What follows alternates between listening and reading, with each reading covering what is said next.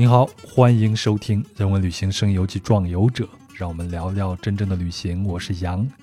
昨天的节目都听完了吧？没听完也不打紧，播客嘛，按键在你手里，选择权也在你那儿，下次还能继续听，不是吗？所以呢，这期节目关纳文老师讲了自己在巴塞罗那美食学校学艺的经历，还带着我们在一年四季的巴塞罗那一边旅行一边品尝应季食物。太美好了，那这一期呢是上期的后续，也是壮游者的群友里边的群友向关老师的提问，比如说什么是地中海风格的食物啊？西班牙的火腿与中国火腿有什么区别呀？又如何品鉴呀？那我们都知道的西班牙海鲜饭到底是什么呀？等等等等问题，这些呢都会在本期节目里边得到关老师的解答。好了，那我们就开始吧。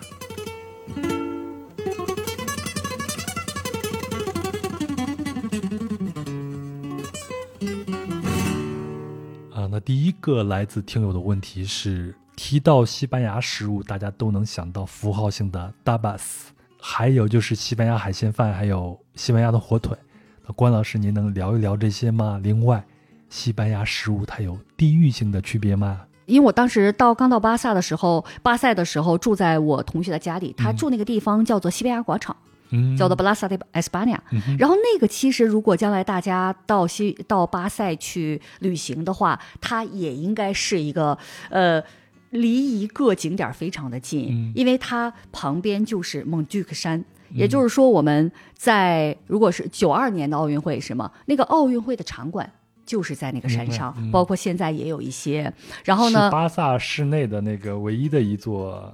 高山，你可以站在上面去俯瞰巴萨。呃，是，其实我觉得不是唯一一座，因为是这样的，呃，巴塞的特点它就是在山海之间，它其实它，我想想啊，在方向上，在北面也是有一座山叫 Debi Double，嗯，也就是大概其北边有一座山，西南是蒙杜克，然后呢，南边就是海。所以巴塞的特点就是，你想啊，山的地方高，海的地方比较低。所以你在巴塞，如果你觉得，哎，当然咱们指的是巴塞那个市，就是城区范围内啊，你觉得好像有点找不着方向了，那你就站在那儿，你就很明显，你对着，你就马上能看出来它是往上走了。这就是北边，当然我说的这个北只是大方向，因为巴塞不像北京这么周正，对，它也是有一定的这个偏差的，但是大概齐的。所以很多时候我们去说路的时候都是，哎，山上还是海边儿，它其实对吧？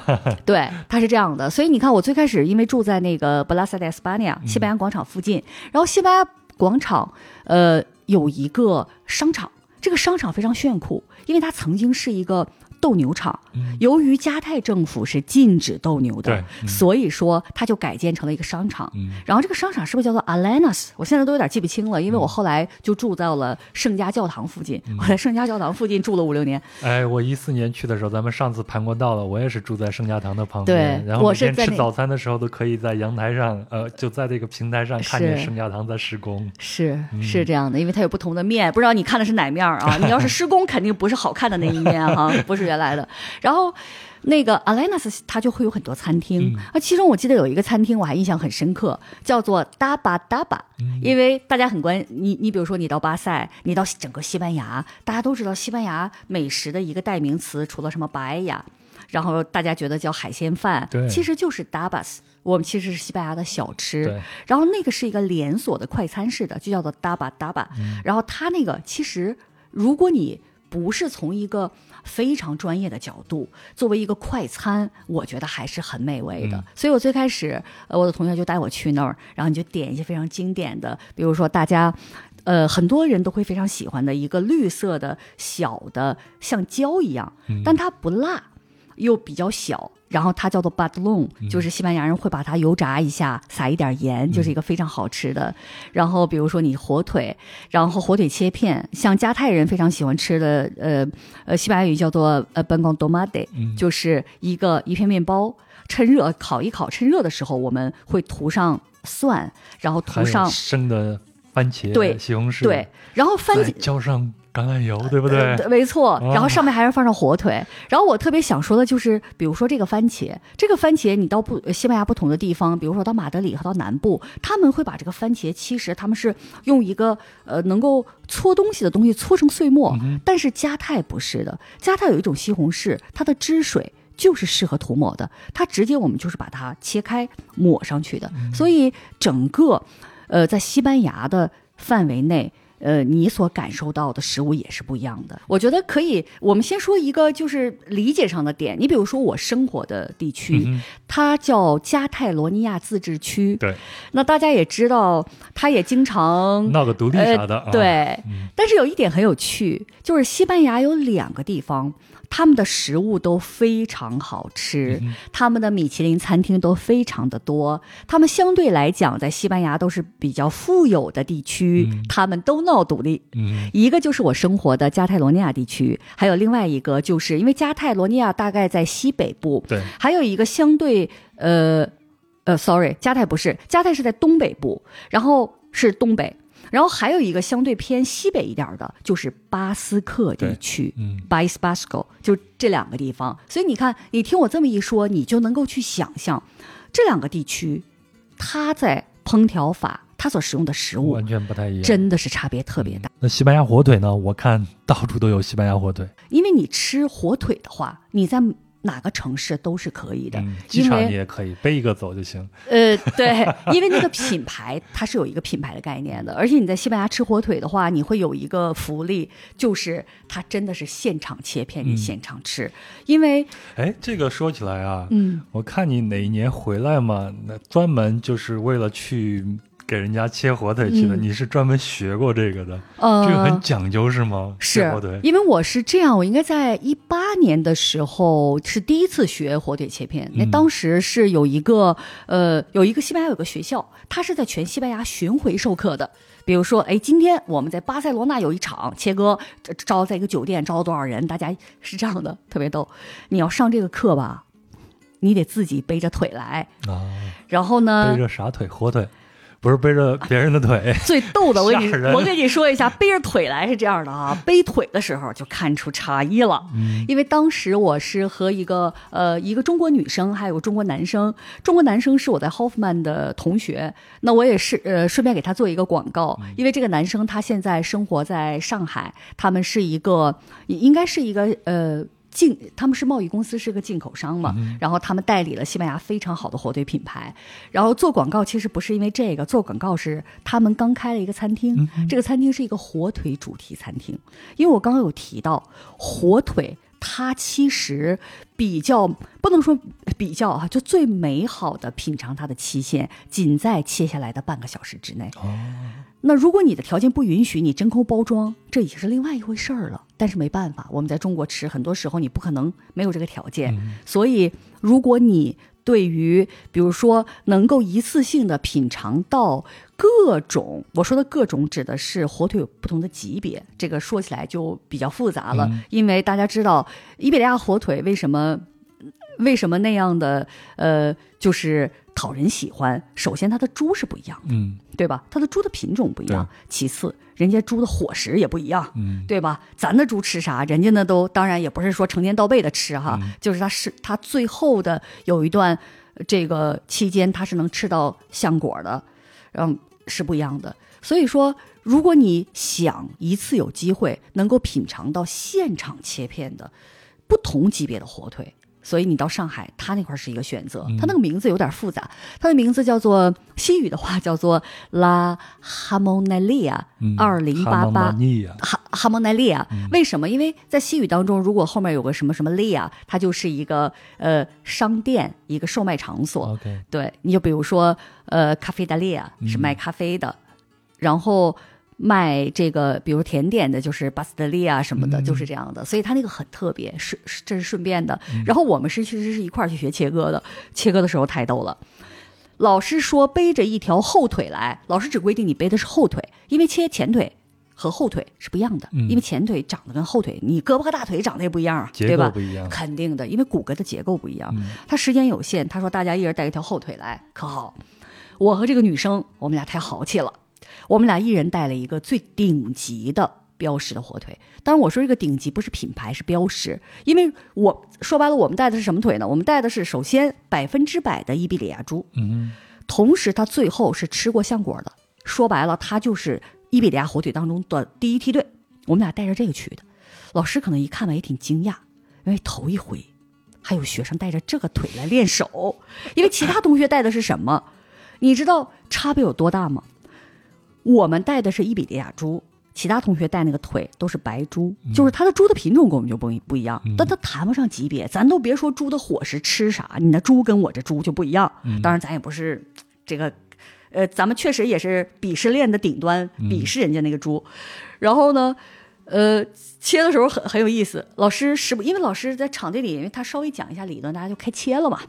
一天得切完，你旁边就有一个真空机，你边切，他给你准备的特好，你自己切完了自己真空包装带走。这就是为什么我要我要切那样的一个猪，因为我平时自己吃的话，我肯定也要吃和橡果有过互动的伊比利亚火腿，因为我认为那是伊比利亚火腿的精髓所在，对吧？对你说你一个野猪的后裔，一辈子没吃过橡木果，这是不是活得有点憋屈？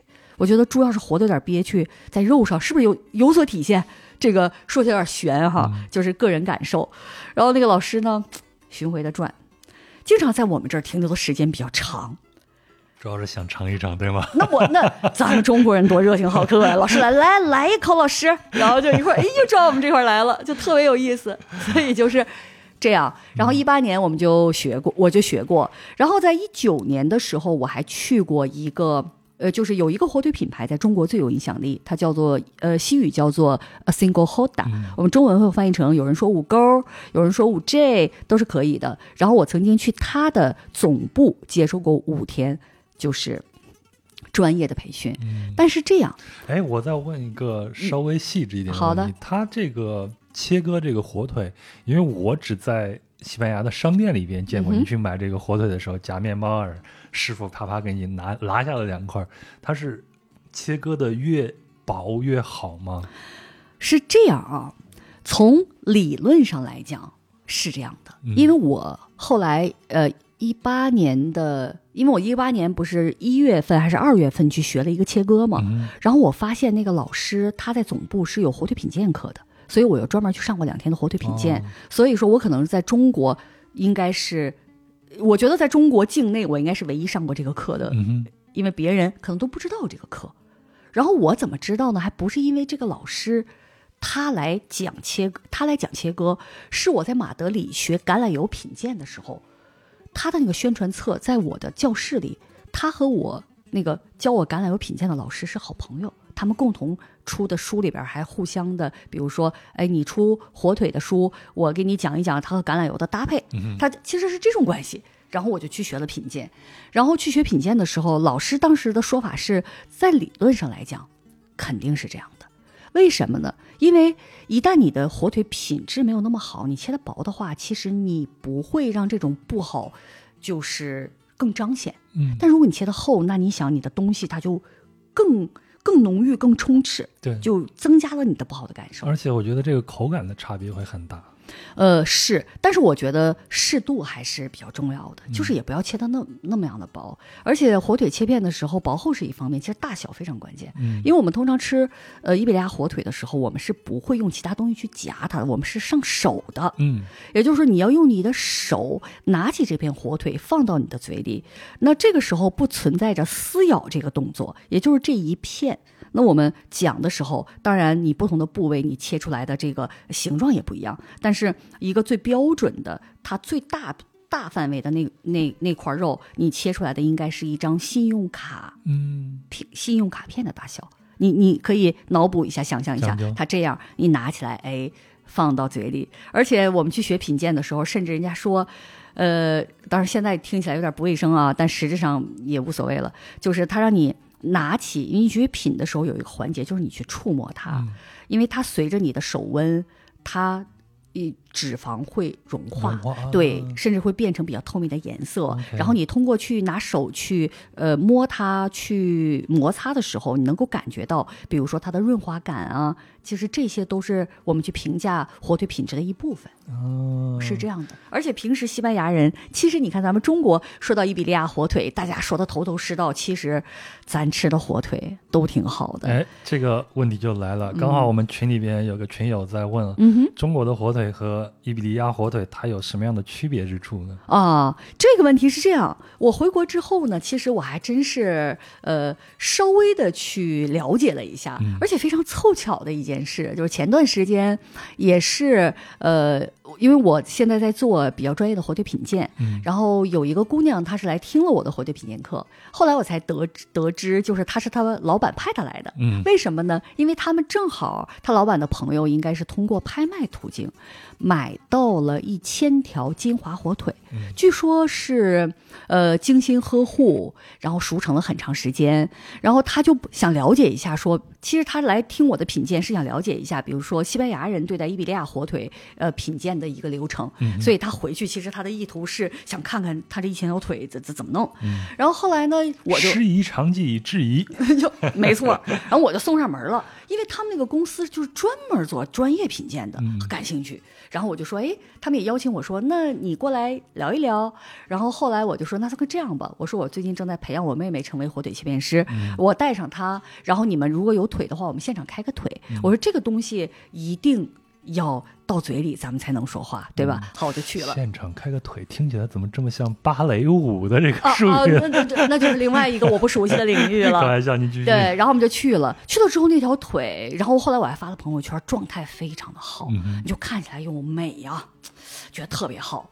然后我们就把它就是放在专业的火腿架，然后妹带着全套的刀具，我们去开这个腿。开腿的时候，你就能感觉出来它是非常干、非常硬的。嗯，为什么呢？因为金华火腿它用的猪叫做两头乌。这个猪我曾经网上看过一照片，长得呆萌呆萌的。两头乌什么意思？哎，头上有一撮是黑的，黑的嗯屁股上有一撮是黑的，嗯然后中间是白的，就是而且那个是个小猪崽儿，特别可爱，叫两头乌。然后西班牙，呃，伊比利亚火腿，它的猪是什么？它其实是地中海野猪的后裔，就是它带着那种野性。这个时候其实就和这个野关系很大。由于它是野猪，你在野外，它的皮下脂肪是特别厚的。它不但皮下脂肪特别厚，它运动的过程当中，这个猪太厉害了。它运动的过程当中，它有部分皮下脂肪会浸润它的肌肉纹理，所以它会出现大理石纹，嗯，非常罕见。这个真的是美轮美奂啊，一点不夸张。那中国这些猪，别说中国这些猪，世界上其他猪，你是说白了，您的品种这没这功能，那真没办法，对吧？嗯这个祖师爷不赏饭吃。嗯金华火腿很明显，你去开腿的时候，它的皮下脂肪就没有那么厚。那你皮下脂肪不厚意味着什么？在你熟成、风干的过程当中，因为你熟成当中有一步就是风干。什么叫风干？你的水走掉了呀。那如果你没有足够的皮下脂肪去包裹它，它就很干啊！哇，那个腿又干又硬。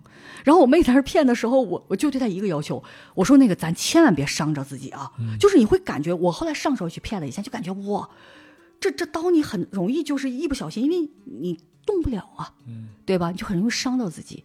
然后这是我们在片的时候的感受，然后我们去吃这个腿的时候什么感觉呢？你就明显能感觉出来，它看起来很漂亮，看起来仍旧是非常鲜美的样子。然后你吃到口里面就能感觉出来，它的工艺是不稳定的。嗯因为西班牙火腿它会通过悬挂，然后它会通过它在它的那个火腿窖里边，然后通过呃门和窗户的开合，呃通过湿度控、温度自然的控制，因为这是对人家是个传统，这是有老的匠人在那儿把把关的。可是中国的金华火腿，呃，长期以来我们并不是用于生食的，所以就没有呃这种制作的工艺，嗯也没有人对它就是进行如此严格的把关和互动。明白。然后就使得你吃的时候，你就有什么感觉？比如说，哎，这个部位我片的这片儿，咸度可以哈，就是你还能入口。哇，换一个部位，那就是你咸的就没法儿。明白，明白没法儿明白然后，但是它整个那个颜色看起来是非常漂亮的，但是他们也没有给我更多的非常精确的一个数据，比如说它熟成了多少年，然后它的重量，就是都没有这些。然后后来我给他们的建议，我说这个腿有点尴尬，我说呢，它其实呢并没有完全达到生食的标准，但是你拿它入菜又有点可惜，嗯因为它真的优于普通的金华火腿。嗯你想，我们都能去骗它，真的有些吃起来还是可以的，嗯，就是这样一个。那我们中国有这种可生食的这种火腿的这种形式吗？嗯，是这样啊，我觉得渐渐的可能多了起来嗯。比如说，有别人的文章提到过，像云南，呃，我具体记不清是哪个地方是有的。嗯然后我自己是吃过的，我自己应该是一九年的时候，我们在应该是贵阳。当时有一个女生很有意思，在北京生活很多年，是一个女诗人，挺有情怀的。然后她本身是贵州人，她就毅然的离开北京，回到他的家乡，然后带动他的乡亲们乡亲们养猪做火腿。他的火腿品前呃品牌，我给大家说一下，叫做太给，因为那个字其实就是给嘛，我总不能读太给吧，对吧？就是给予的嗯给，叫太给，太阳的太。它的这个工艺显然就优于我吃到的那个金华火腿的工艺，就至少我吃到那一条，就是他给你片的那一盘儿，它的比如说部位都是类似的，它整个的风味它是稳定的。比如说我说的这种咸鲜适口，它不但风味是稳定的，而且它的那个风味呈现出了那种比较像五 G 火腿，就是比较像比较热的地方或者比较干那个地方呈现的那种干香型，就是它是越嚼越香，它挺干的，它并不油润，但是它香。然后其实我反而觉得像这样的火腿配上威士忌是更合适的。明白明白。你知道为什么？因为我们也曾经试过用伊比利亚火腿去配那个威士忌，可能当时我们选的威士忌酒精度有点高，但是威士忌你也不可能低于四十度。然后我们选的那个火腿可能有点肥美，哇，那一瞬间啊，我嘴里面咀嚼着这个火腿，当我把那个威士忌就是入口之后，瞬间就灼烧。它就是它就是，简直我感觉把那个脂肪点燃了。嗯那是当然，这只是一次偶然，我不能得出一个结论说他们就不搭。但是那一晚我印象非常深刻，嗯呃，我觉得太极的那个干香型火腿和威士忌非常的搭配，嗯，这是我吃过的。总之，我觉得啊，不管是西方的火腿，就像伊比利亚嗯火腿，还是中国的火腿，最终我们还是要找一个更适合自己的，对吧？没错，没错嗯，另外一个，我有一个感觉，就是全世界人民在食物上的智慧，它基本上是相通的。是就是你像大家都会去做火腿嘛，对吧？对，然后我也是前两天去看那个纪录片，里克斯坦老头子那个纪录片里边，他出现一道食物，西班牙的食物叫做 migas，它就是用那种呃前天大前天剩下的这种面包，嗯然后把它切成丁，然后用橄榄油还有蒜一炒，嗯再加点其他的东西。我当时看，这不就是我们的炒馒头丁吗？我们的馒头放的久了，不也，这样处理吗？我觉得智慧真的是共同的，对啊，智慧就是真的的是共同的，嗯，没错。那下一个问题啊，其实我也很想知道，到底什么是地中海饮食？那它的精髓又是什么呢？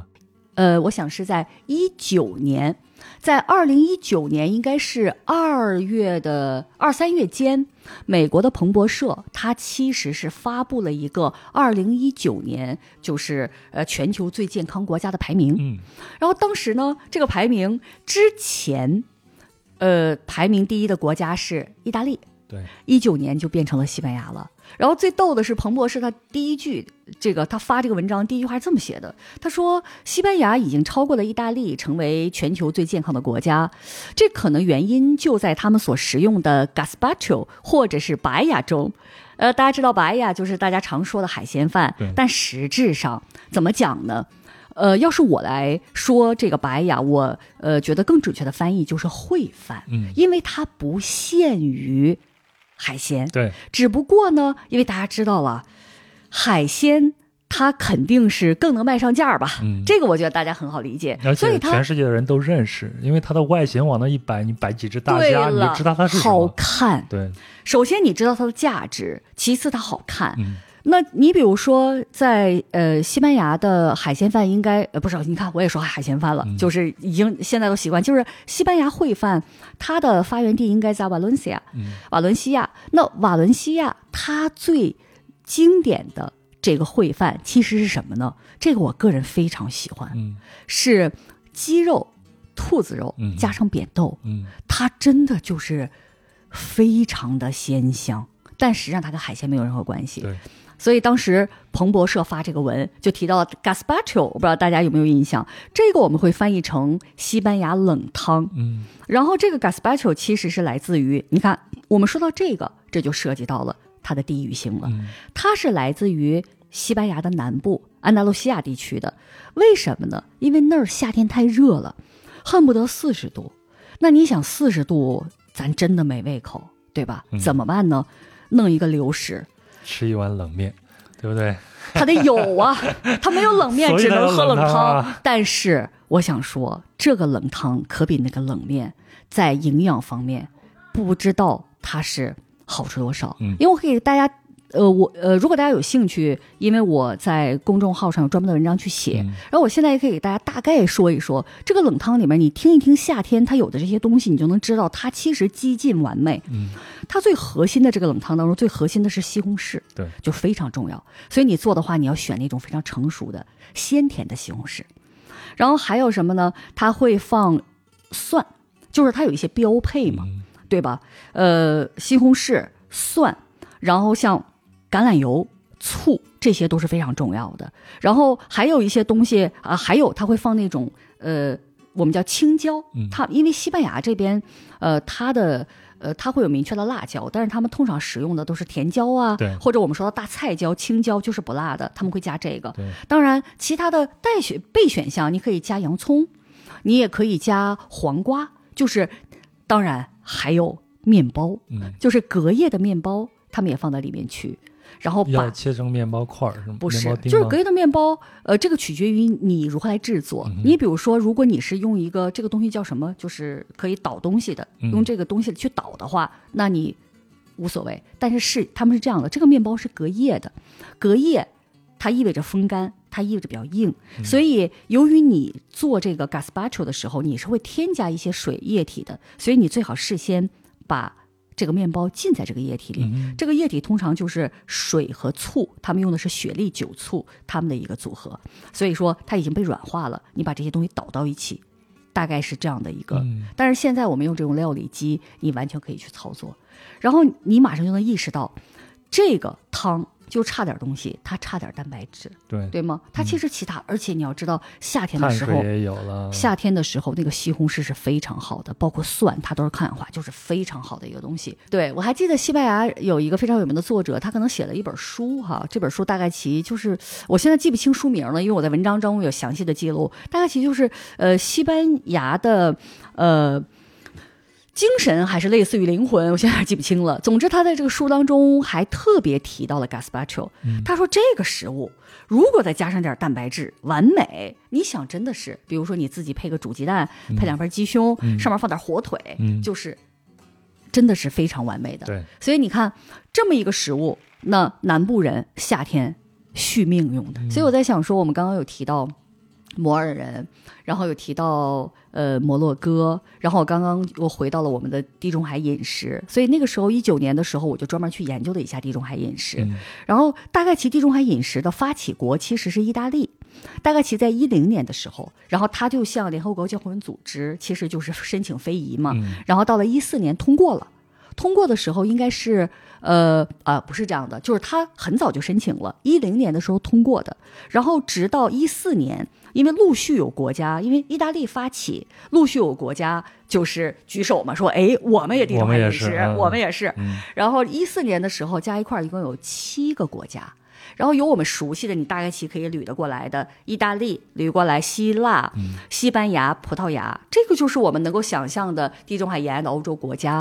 还有三个，一个就是我刚刚提到的摩洛哥，洛哥嗯因为它确实是哈，人家是地中海的那边儿嘛，对吧？人家也是地中海。然后还有塞浦路斯，还有克罗地亚。啊，就一共这样几个国家。但是以我的地理的水平啊，当年高考都不考地理，这个克克罗地亚和塞浦路斯在哪儿，我是没概念的啊。我不知道老杨有没有概念，你肯定有概概念对，没有概念。然后我们就刚刚老杨提到的，就是地中海饮食，我们刚刚有提到，它是一种生活方式，嗯但这个生活方式一定它的核心是你的食物的一个结构。嗯然后它这个结构其实它建议你大量食用什么？要大量食用蔬菜、水果、豆类、谷物类，嗯然后少量的呃食用呃，鸡肉也就是禽类，它当然指的主要提的是鸡肉哈。呃，当然你包括什么火鸡啊都可以，他们很喜欢吃火鸡胸什么的。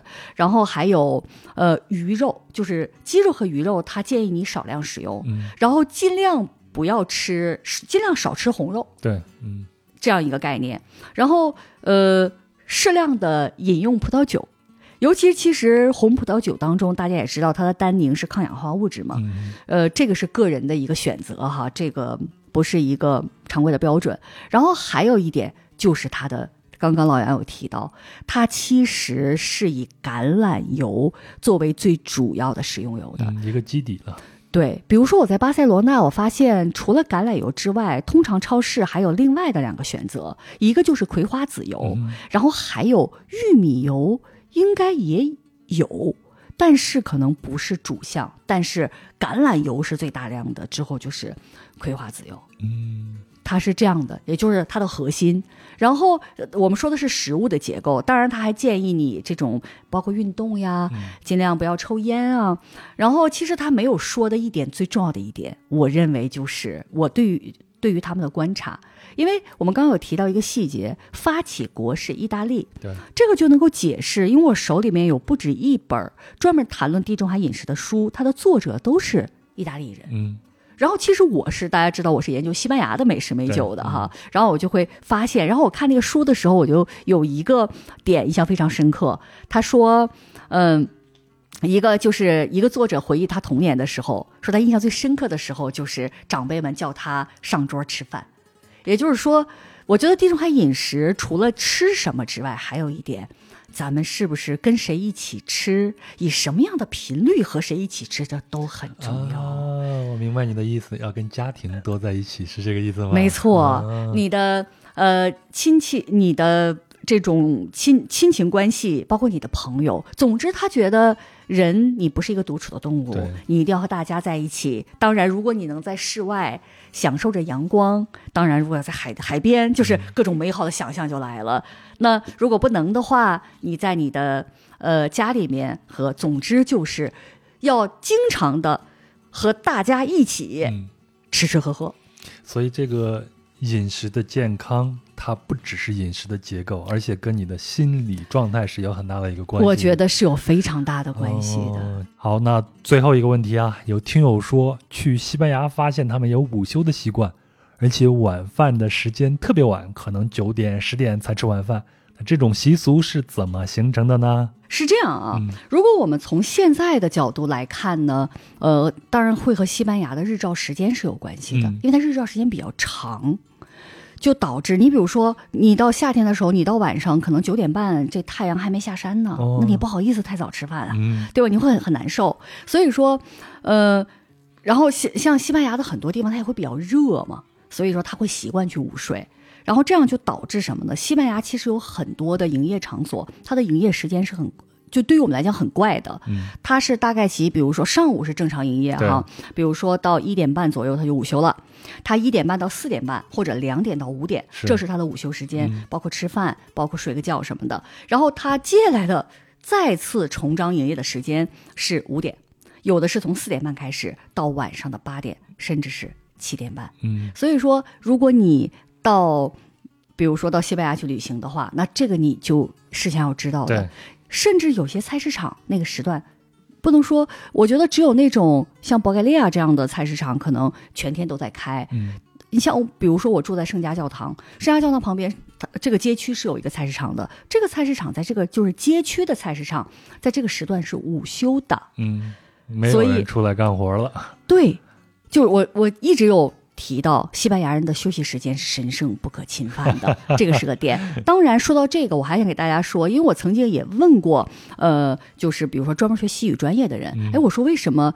呃，有没有什么其他的原因使得西班牙这个时间？然后有一个女生还说：“她说你别说，你这个问题还真问着了。”她说：“我那个，因为他们是学西语专业的嘛，可能接触比较广。”她说：“我上学的时候还真看过一篇文章讲这个事情，但是我觉得这个细节啊，可能记不大清了。”她说：“源头是来源于什么呢？是来源于因为在西班牙历史上有一个非常有名的人。”那这个人叫做弗朗哥，嗯我我想老杨是不是也有可能听说过他？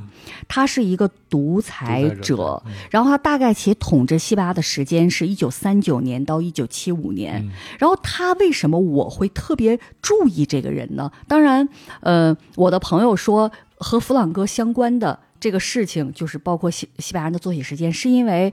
因为他本身是属于一个独裁者，那你想，三九年是和二战相关联的，也就是说，在二战的时候，他虽然没有加入法西斯阵营，但是他是和法西斯阵营是一个战线的。其实，只不过这个人比较比较鬼，对吧？他希望西班牙保持一个中立，当然也确实有利于西班牙在战后的。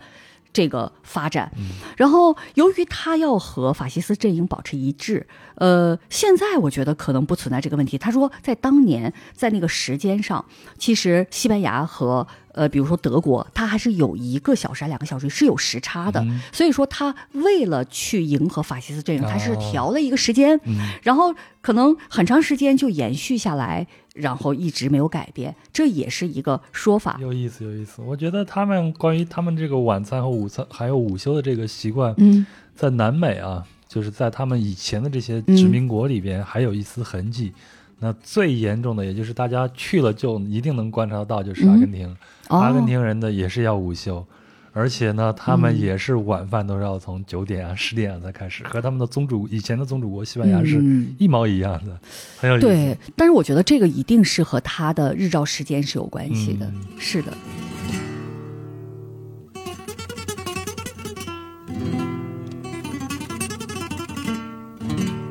好了，来自听友的问题都问完了，关老师也给解答了。您听的是否解馋呢？给大家交代一下啊，跟关老师做完这期节目，我就马上跑到北京的一家西班牙餐厅去吃了一顿，吃的是烤的啊，倒上橄榄油的红椒啊、茄子做的 tapas。另外呢，吃了抹着西红柿、还有蒜、还有橄榄油的面包，还吃了海鲜饭。那这个呢，不光是解馋啊，而且我觉得啊，这是另外一种形式的旅行。肉身是暂时不能出去，但是胃口和思维都已经飘至海外神游了。好，那就这样，感谢您的聆听。后续呢，如果您还有什么问题想和嘉宾以及我交流，就在评论区里边留言，别忘了转发和点赞，那这也是对壮游者最直接的支持。另外啊，壮游者是一档独立播客，非常非常需要您的支持。那您呢，可以通过微信公众号“壮游者”相关文章下方的喜欢作者进行赞助，本期相关的信息和图片也都会在这篇文章里边呈现。另外，您也可以微信添加“壮游者二零一八”，那他呢就会将您拉进壮游者的听友群，也就是壮游者的拼音全拼加上二零一八，添加他就可以了。你就可以在听友群里边与主播以及部分的嘉宾还有众多的听友一起交流了。好，那关于巴塞罗那的这期节目就到这里啦。祝您胃口好好的，身体棒棒的，咱们下期再见喽。